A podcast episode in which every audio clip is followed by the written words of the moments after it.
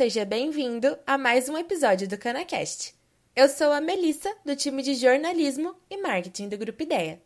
O episódio de hoje é sobre métodos de gestão da Mato Competição, com o nosso patrão, Dib Nunes. Hoje, o Dib falou sobre critérios de combate às plantas daninhas. Se você lida com tratos culturais ou tem enfrentado a resistência de diversas daninhas e tem consciência de que controlar a mato competição é garantir a produção para a safra seguinte, este episódio é para você.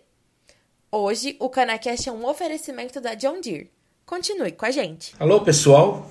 Aqui é o Dib Nunes do grupo Ideia. Tudo bem com vocês? Estamos aqui novamente para gravar mais um podcast que cremos ser de grande importância para o setor canavieiro. O tema de hoje é a gestão do controle de plantas daninhas em grandes lavouras. Este podcast é um patrocínio exclusivo da John Deere do Brasil. Muito bem. Vamos iniciar lembrando que devido às grandes extensões das lavouras de cana-de-açúcar, muitas vezes esparramadas por raios de mais de 60 quilômetros, são grandes as dificuldades para se conseguir um bom controle do mato e principalmente uma boa gestão desse controle. Agora, a partir deste mês de outubro, estamos entrando no período crítico de mato competição. Esse período vai de outubro até março, onde o mato se torna agressivo e compete demasiadamente com a cana. Se a gente bobeia, perde muito dinheiro. Chegamos a perder mais da metade da nossa produção por atraso na aplicação de herbicidas. Bom, é bom lembrar que o Grupo Ideia tem uma larga experiência nesse assunto e nos últimos anos nós criamos os critérios para o sucesso no combate ao mato, que já foi implantado com grande sucesso em dezenas de empresas canavieiras. Nesse podcast, nós vamos fazer um resumo desse sistema para que as pessoas possam adotar este comprovado método de gestão nas suas lavouras.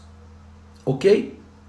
Nós vamos subdividir o que nós vamos falar daqui para frente em sete passos.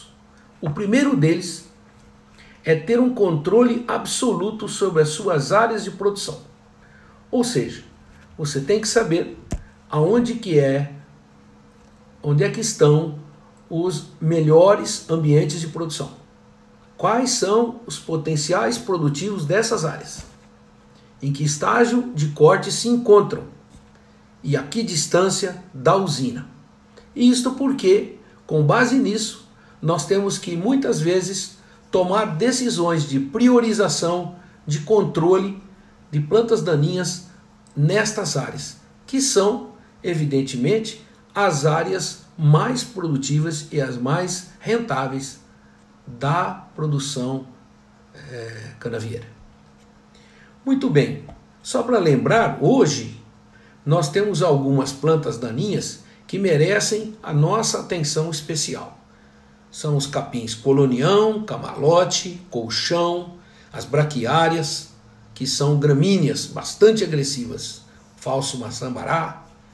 E temos também algumas folhas largas que estão dando muita dor de cabeça para todo mundo, que são as merrêmias, as hipomeias, as famosas cordas de viola, a mamona, a mucuna preta. E podemos lembrar que tem dois outros, duas outras plantas daninhas que realmente são de difícil controle, que é a grama seda e a tiririca, somente para citar as mais importantes. A grama seda está se disseminando numa velocidade impressionante. Prestem atenção nesta planta daninha, somente como uh, um aviso, um alerta a todos vocês. Bom, já que nós falamos do primeiro passo, que é conhecer os ambientes, o segundo passo é fundamental nesse segundo passo ter né, realizado alguns tratamentos com herbicidas no período da seca e semi-seca, com produtos que não se degradam facilmente, tá? e que podem atravessar a palha nas primeiras chuvas. Esses produtos, é, se eles forem estáveis, eles vão dar uma boa proteção aos canaviais cortados durante a safra, principalmente aqueles primeiros, onde é, o efeito da palha sobre a planta daninha passa e uh, as ervas daninhas começam a ocorrer com muita agressividade.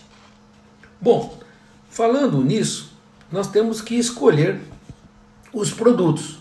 E temos produtos especiais para promover uma boa proteção à cultura.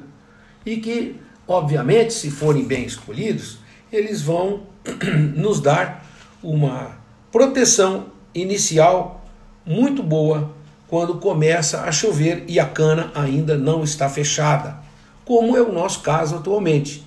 Esses nossos canaviais que foram submetidos a longas estiagens e também a geadas. É muito difícil você encontrar hoje um canavial fechado. Então, as ervas daninhas vão ocorrer e elas, como são mais adaptadas, vai ser um período de difícil trabalho, de muito trabalho, porque a planta daninha sendo mais adaptada, com calor e umidade, ela vai se desenvolver mais rápido que a cana. Nós não podemos perder tempo, temos que estar fazendo a gestão das plantas daninhas nessa nossa grande lavoura de cana-de-açúcar. Muito bem, é muito importante então escolher os produtos com os quais vamos trabalhar. Temos herbicidas para seca, semiúmido e para umidade. Nós temos que escolher produtos também que são de pré ou de pós-emergência. Às vezes são usados concomitantemente, em parceria. Tá certo? Então, os produtos de pré protegem para as sementes que não brotarem, que não brotaram ainda, e os de pós-emergência derrubam o mato recém-nascido. Tá certo? Temos que também separar os produtos que controlam mais gramíneas e aqueles que controlam melhor as folhas largas, também conhecidas como latifoliáceas. Muitas combinações podem ser feitas, tá bom? Mas, dependendo das condições climáticas e da ocorrência das plantas daninhas nas áreas, esses herbicidas, eles precisam ter um largo espectro para que eles perdurem pelo período em que a cana está se desenvolvendo e a lavoura ainda não está fechada. Muito bem, poderíamos citar vários produtos graminicidas, latifolicidas, produtos de pré e pós-emergência e também produtos para três períodos de safra do ano, melhor dizendo: período úmido, período seco e o período de transição. Então, como é extensa a lista, nós vamos colocá-lo no site do Grupo Ideia. E quem tiver interesse, é só navegar e procurar que lá vão encontrar essas tabelinhas. Ok? Muito bem. Então nós vimos que precisamos conhecer a nossa lavoura, onde é que estão os nossos melhores canaviais para dar mais atenção. Precisamos conhecer bem os herbicidas né? E principalmente, nós não podemos deixar de fazer o tratamento é, durante a safra, mesmo em período de seca, que vai nos dar uma super proteção é, quando as plantas daninhas começarem a emergir. O terceiro passo, e acho muito importante, é fazer um correto dimensionamento dos equipamentos de pulverização. Temos que considerar que nós temos 30 dias entre outubro e novembro para desafogar as áreas mais críticas e proteger esses canaviais que ainda não fecharam. Muitas vezes nós vamos ter que fazer uma segunda aplicação no local, né? uma aplicação de reforço para permitir que a cana feche no limpo ou feche sem o mato. Bom, mas para quais quantos equipamentos precisamos?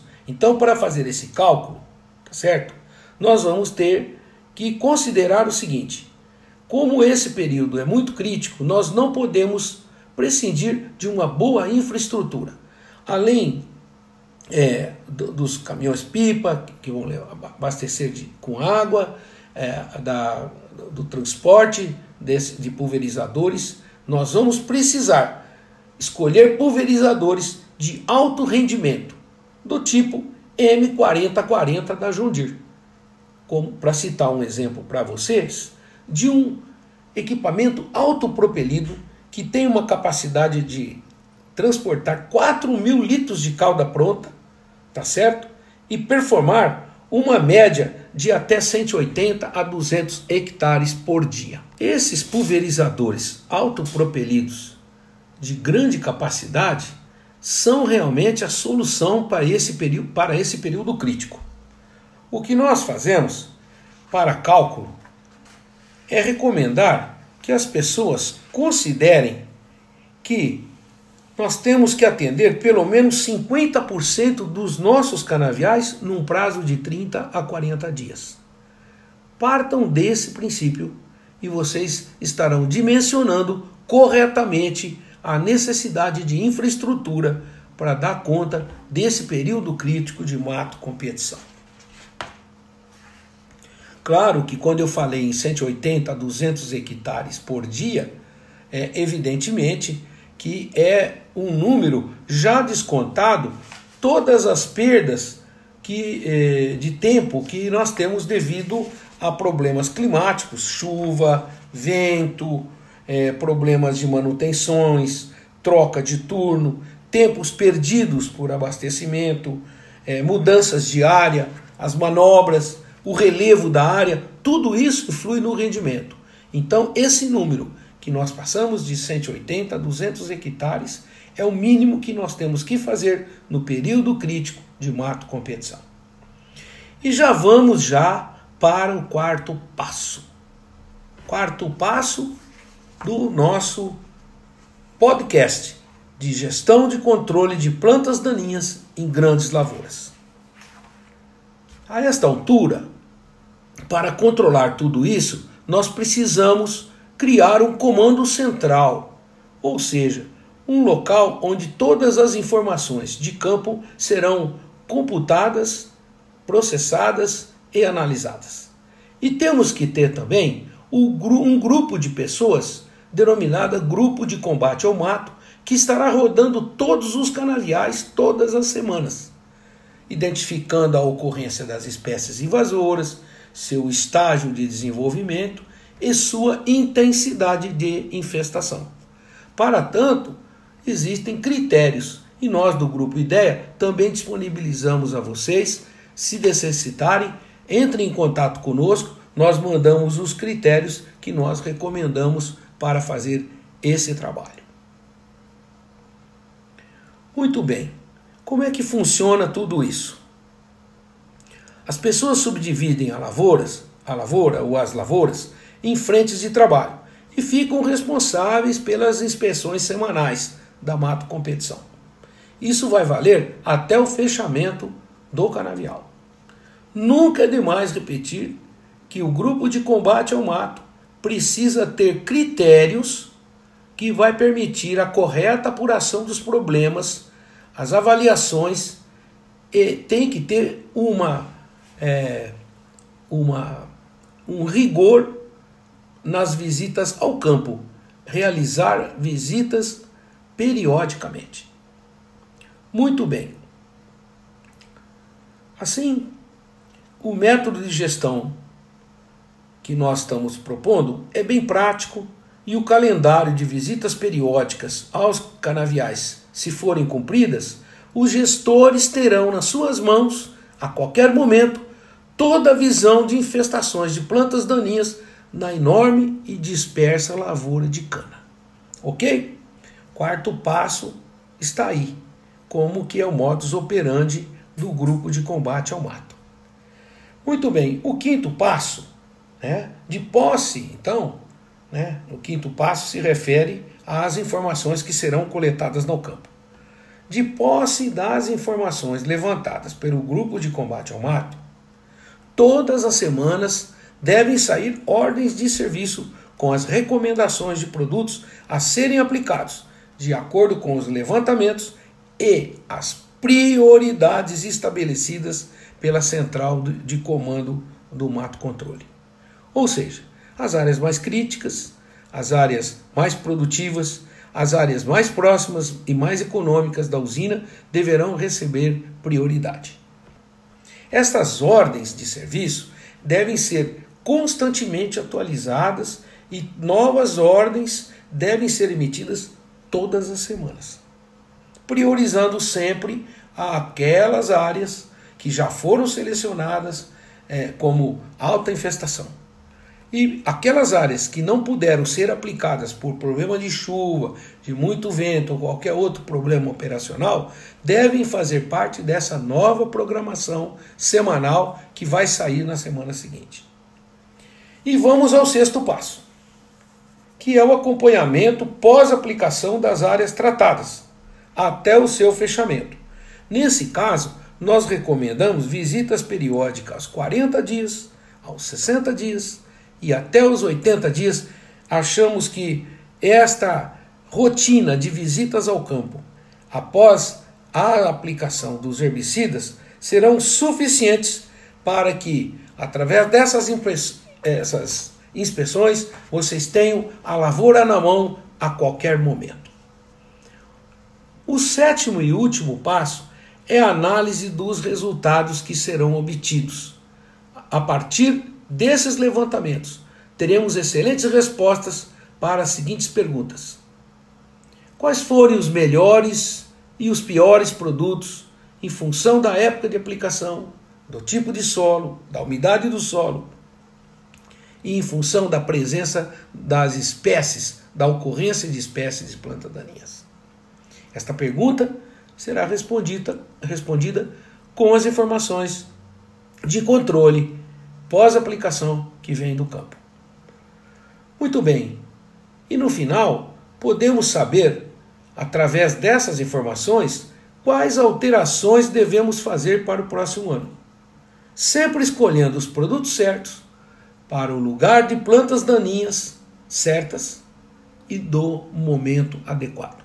Se você tem um período de seca, uma planta daninha do tipo gramínea, que você precisa controlar, porque a infestação está alta, existe produtos, existem produtos, opções excelentes para serem utilizadas. Mas se você tiver uma vivência prática sobre o que você fez e o resultado que deu, nada melhor do que repetir os melhores resultados e ir é, de redirecionando aqueles piores ou aqueles resultados que não foram adequados, não fizeram o controle conforme nós gostaríamos. Muito bem. Com isso, nós esperamos ter contribuído uma vez mais para que o setor tenha informações organizadas de como fazer a gestão do controle de plantas daninhas em grandes lavouras. Quem quiser falar conosco, pode entrar em contato pelo telefone é 16 9 8144 7810 ou me escrevam no meu e-mail dib@ideiaonline.com.br. Temos que agradecer a João Dir por estar patrocinando este podcast, que eu tenho certeza que pode ser útil para muita gente no momento tão crítico que estamos passando de controle de plantas daninhas. Muito obrigado a todos pela atenção e até a próxima. O episódio terminou. É muito importante voltar a atenção às resistências das plantas daninhas, pois nenhum produtor deseja perder produtividade. O DIB, em parceria com John Deere, mostrou como fazer isso de maneira eficiente. Agora, eu te convido a fazer esse conhecimento chegar ao máximo de pessoas para que o nosso setor seja cada vez mais rico. Então, compartilhe esse episódio com quem possa se interessar pelo assunto. Manda nos seus grupos de WhatsApp, posta nas redes sociais e se você se lembrar, marca a gente por lá. Continue acompanhando os conteúdos do Grupo Ideia para estar por dentro de todas as novidades do setor canavieiro. Até logo!